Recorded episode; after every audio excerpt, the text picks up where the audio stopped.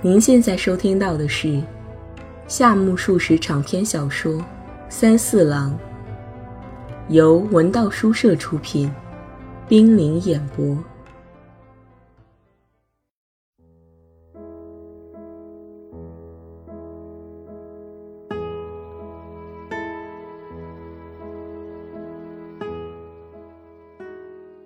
三四郎，第十一集。铃响了，老师走出教室。三四郎甩了甩沾着墨水的笔尖，正要合上笔记本，这时坐在旁边的宇次郎招呼起来：“喂，给我看一下，有的地方漏掉了。”宇次郎拿起三四郎的笔记，从头向下看，本子上写满了 “stray sheep” 的字样。这是干什么？几天课笔记逆反了，随便乱画来着。这样不用功怎么行？课堂上讲过，孔德的超唯心论与贝克莱的超现实论是有联系的呀。有些什么联系？你没有听吗？没有。真是个 stray sheep，实在没办法。羽次郎捧着自己的笔记本站起身来，他离开桌子，招呼三四郎。喂，请来一下。三色郎跟着羽次郎走出教室，下了楼梯，来到门外的草地上。这里有一棵大樱树，两个人坐在树下。这地方每到夏初就长满苜蓿。羽次郎拿着入学志愿书到办公室去的那时节，曾经看到这樱树下边躺着两个学生，其中一个对另一个说。如果用嘟嘟意应付口试，再多也能唱出来。另一个小声哼起来，在满腹经纶的博士面前，出过恋爱的试题考一考吧。打那之后，羽次郎就爱上樱树下面这块地方了。一有什么事，他总是拉着三四郎到这地方来。当三四郎听到羽次郎介绍这段历史时，这才想起他为何用俗语来译 “pities love” 这句话。然后今天的羽次郎却格外认真，他在草地一坐下，就从怀中掏出《文艺时评》杂志，打开一页来，倒着递给三四郎。怎么样？羽次郎问。三四郎一看，标题用大号签字写着“伟大的黑暗”。下面的落款使用了林雨子的雅号。伟大的黑暗是羽次郎平素评论广田先生的用语，三四郎也听到过两三回。然而对林雨子这个名字实在陌生。当他听到“怎么样”这句问话时，三四郎在未做回答之前，先望望对方。羽次郎一言未发，他把那扁平的脸孔向前凑了凑。右手的食指压在自己的鼻尖上，半天不动。站在对面的一个学生看见他这副样子，嘻嘻的笑出声来。羽次郎觉察到了，才把指头从鼻子上放下来。是我写的，他说。三四郎弄明白是怎么一回事了。我们去看菊花玩偶时，你就在写这篇文章吗？不。那才是两三天前的事呀，哪能这么快就出版？这是老早以前写的，看看标题就知道是怎么回事了。写的是广田先生吗？嗯，先唤起舆论，为先生进入大学造造声势。这杂志能有那么大的力量吗？三四郎连这杂志的名字也不知道。没有什么力量，所以很难办。羽次郎回答。三四郎只好笑笑。能销售多少册？宇次郎没有回答多少册。反正没关系，总比不写的要强些。他自我安慰地说。渐渐追问下去，才知道宇次郎本来就同这家杂志有关系，只要有闲暇，每期都要写文章，而且时常变换署名。这事除了两三个同仁之外，谁也不知道。三四郎恍然大悟，他也才刚刚知道与次郎同文坛的一些交往。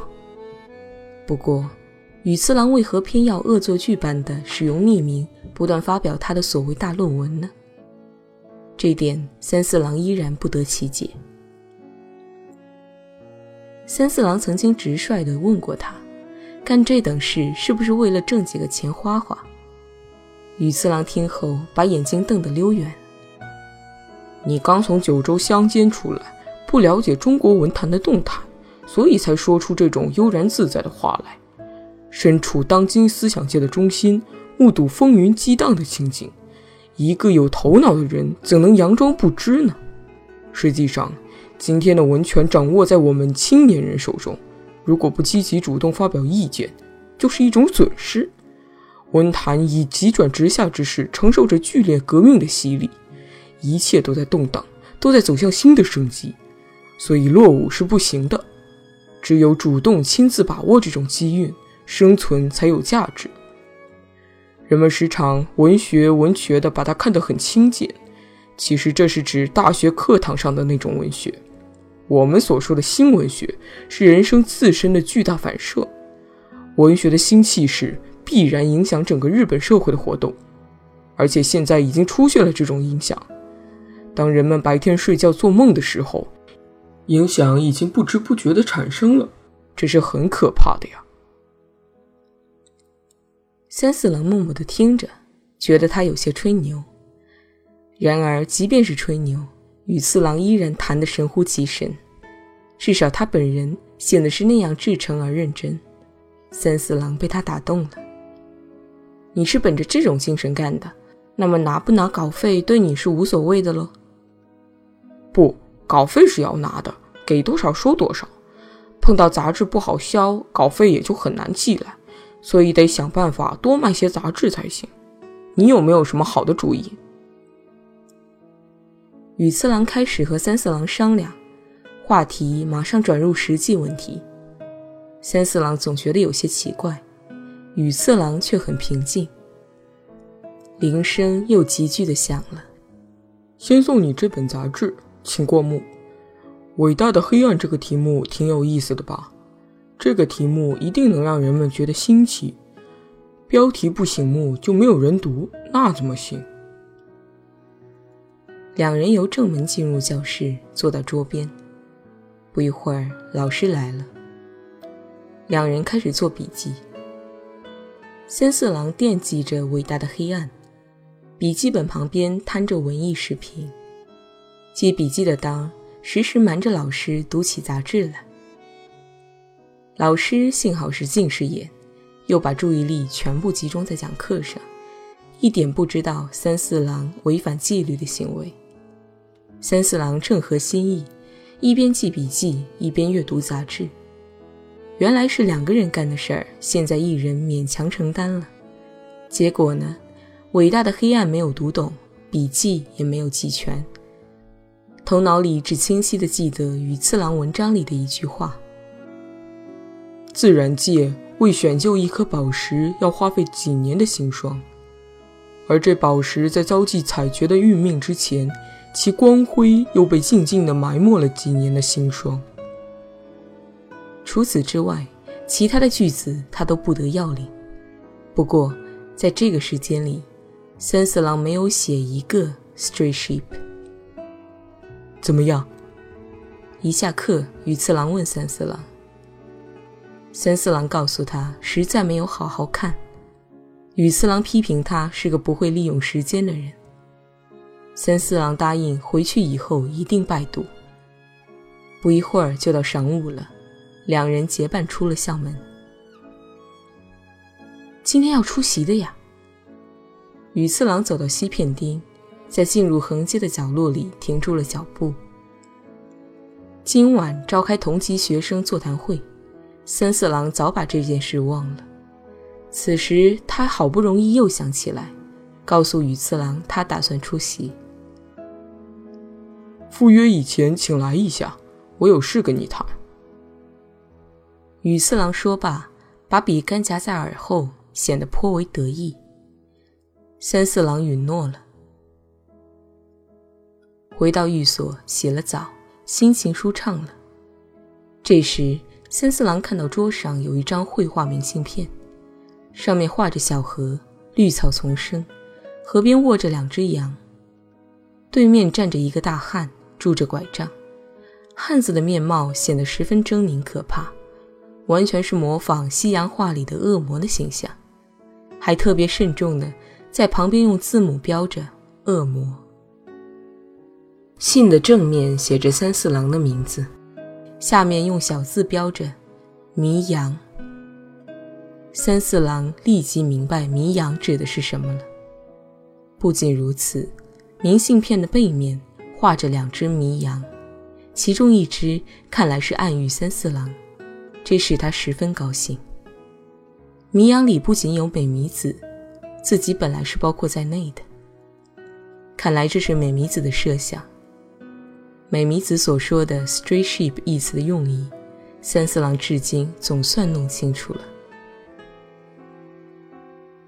三四郎本打算遵照同羽次郎的约定，读一读《伟大的黑暗》这篇文章。可是提不起一点兴味。他不时地端详着明信片，思考着，觉得这幅画里包含着《伊索寓言》所没有的幽默的情趣，显得天真无邪、洒脱自然。画面上的一切都能打动三四郎的心扉。从技法上看，也叫人十分佩服，一切都安排得那样妥帖得当。三四郎心中暗想。良子所画的世树与此简直无法相比。不一会儿，三四郎终于读起伟大的黑暗来了。他漫不经心地读着，过了两三页，渐渐被吸引住了，不知不觉的已经读了五六页。就这样，长达二十七页的论文一口气读完了。当他读完最后一页时，才发现就要结束了。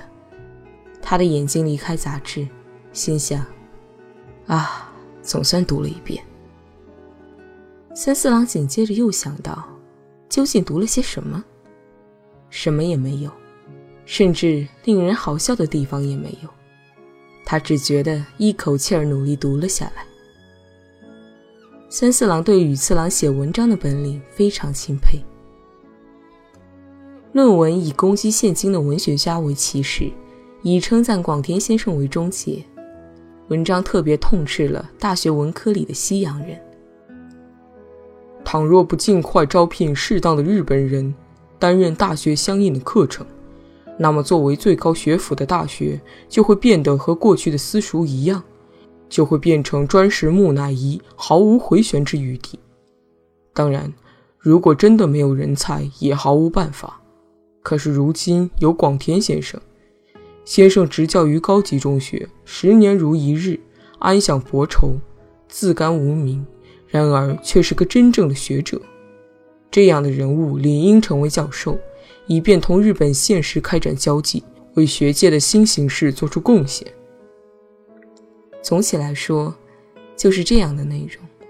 不过，这些内容是用非常轩昂的口气和灿烂的警句表达的。前后形成了长达二十七页的文章。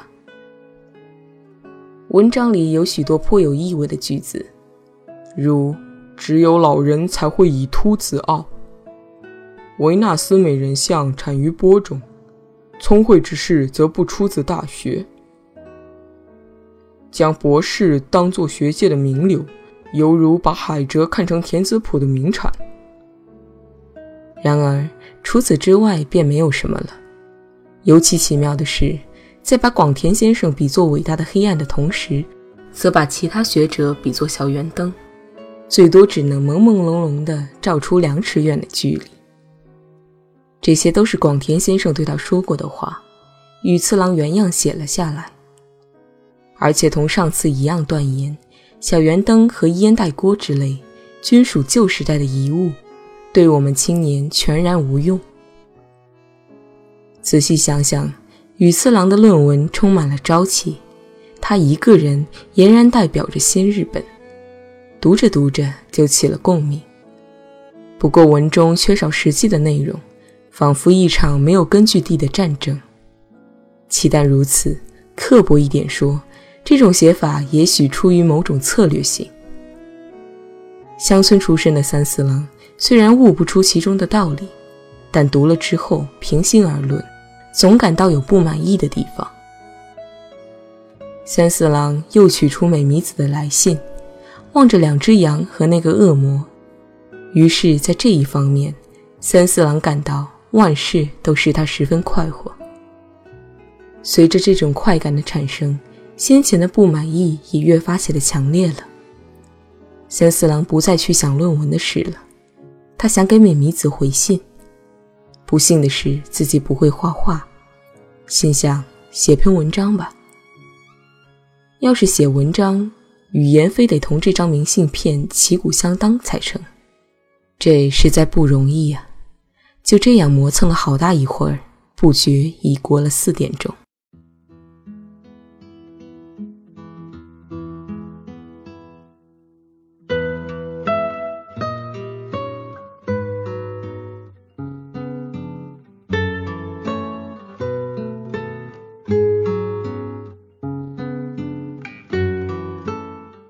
穿上大褂，到西片町去找羽次郎。他从后门进去，看到广田先生正坐在茶室里的桌边吃晚饭。羽次郎恭敬地守在一旁伺候。先生怎么样？羽次郎问。先生好像嘴里正含着硬物，两腮胀鼓鼓的。三四郎向桌上一望，只见盘里盛着十几个烧焦的东西。红中带黑，个个都有怀表那般大。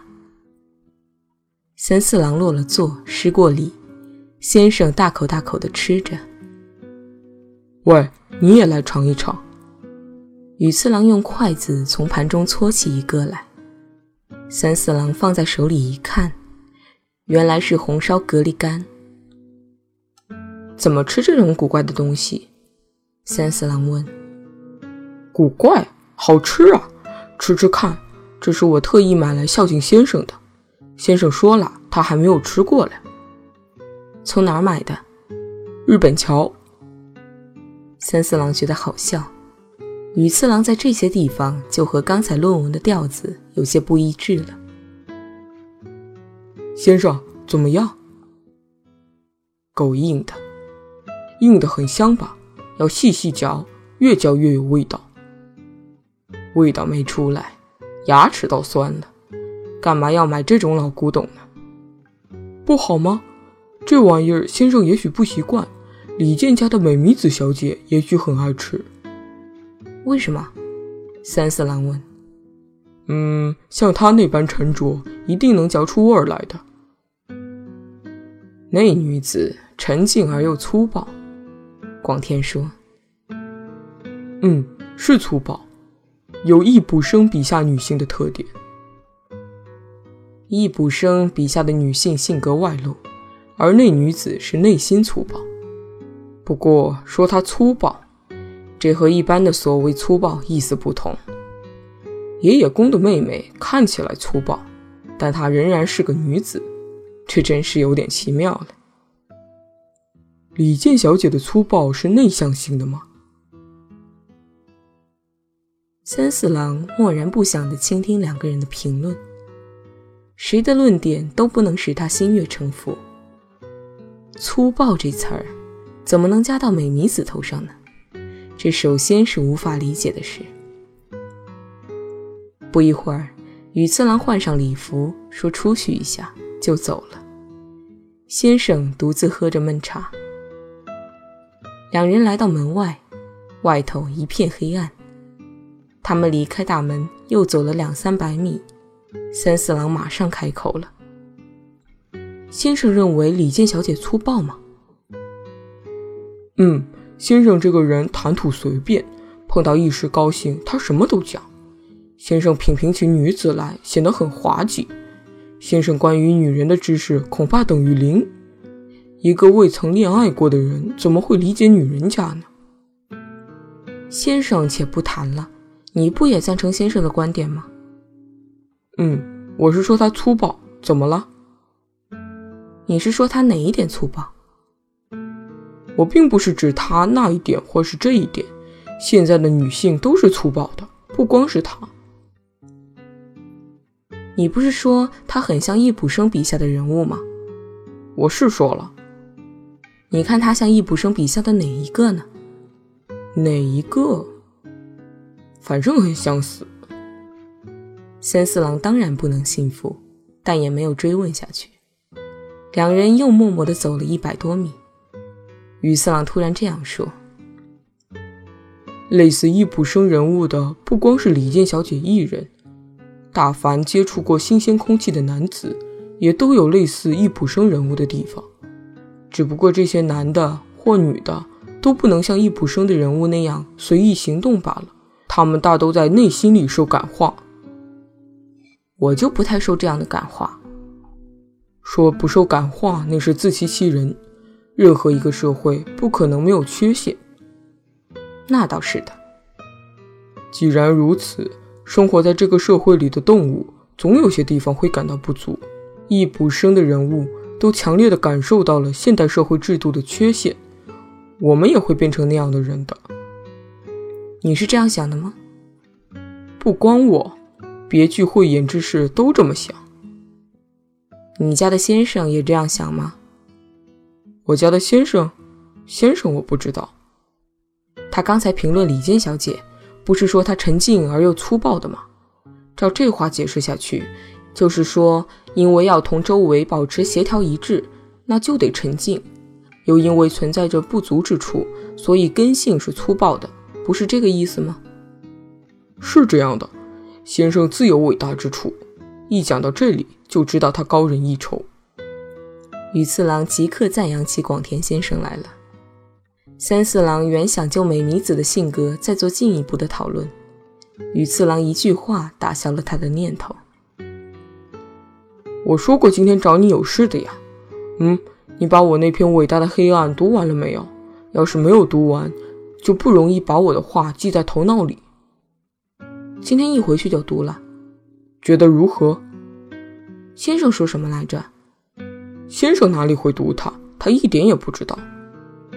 是这样啊，写的倒是挺有意思的，不过总感觉像喝了一杯啤酒，没有填饱肚子。这就够了，读过只要能提点精神就行了。所以我来了个匿名，反正现在是准备时期，姑且先这样办。到了适当的机会，把真名打出去。这事儿就说到这儿，下面就来谈谈找你究竟为着什么事。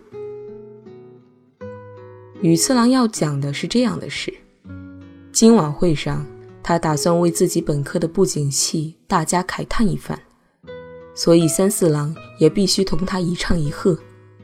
不景气这是事实，别的人也会一同为之慨叹的。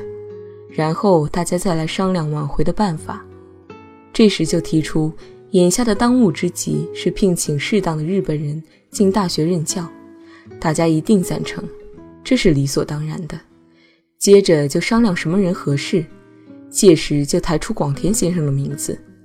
到时候三四郎要和羽次郎紧密配合，极力赞扬广田先生，否则的话，那些知道羽次郎是广田先生食客的人。就会顿生疑云。如今自己已是时刻，别人怎么看都没有关系。万一惹出麻烦，牵连到广田先生就不好了。当然，另外还物色了三个同道，不要紧，多一个人也好。因此，想请三四郎尽量帮腔说相。另外，当众人的意见逐渐见分晓时，还要选代表到校长和总长那里去。当然。今晚也许实现不了这一步，也没有必要这样做。到时要灵机应变。羽次郎能言善辩，可惜的是他的口才流于油滑，缺乏庄重的调子，有些地方令人生疑，觉得他好像把儿戏也讲得一本正经。当然，今晚这事儿本来就是正当的好事儿，三四郎大体上表示赞成。他只是提出方法上有些过于耍弄计谋，觉得不是滋味。其实羽次郎正站在道路的中央，两人正好位于森林町神社的牌坊前面。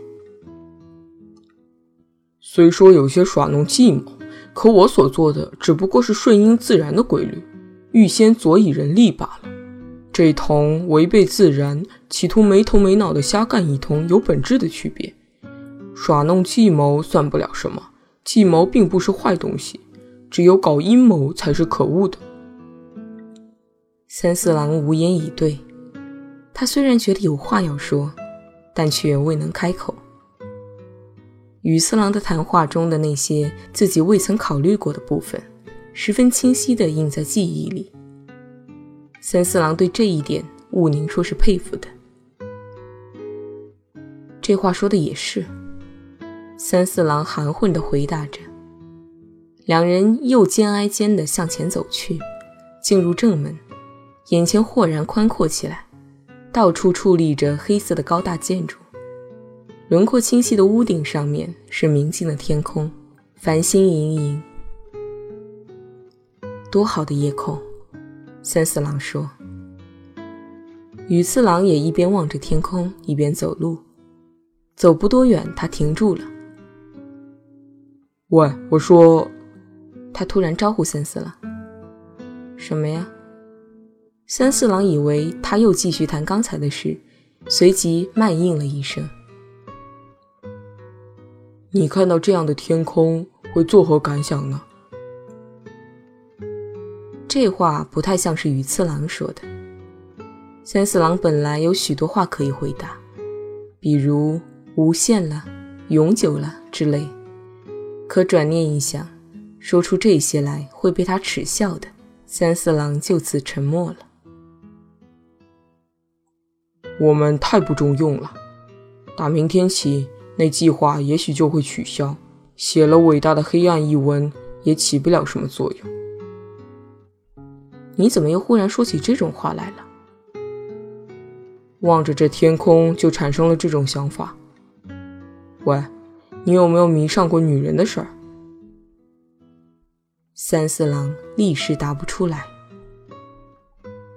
女人是很可怕的呀。玉四郎说。是可怕，我也知道。三四郎说。羽次郎听罢，哈哈大笑起来。这笑声在寂静的夜晚显得特别响亮。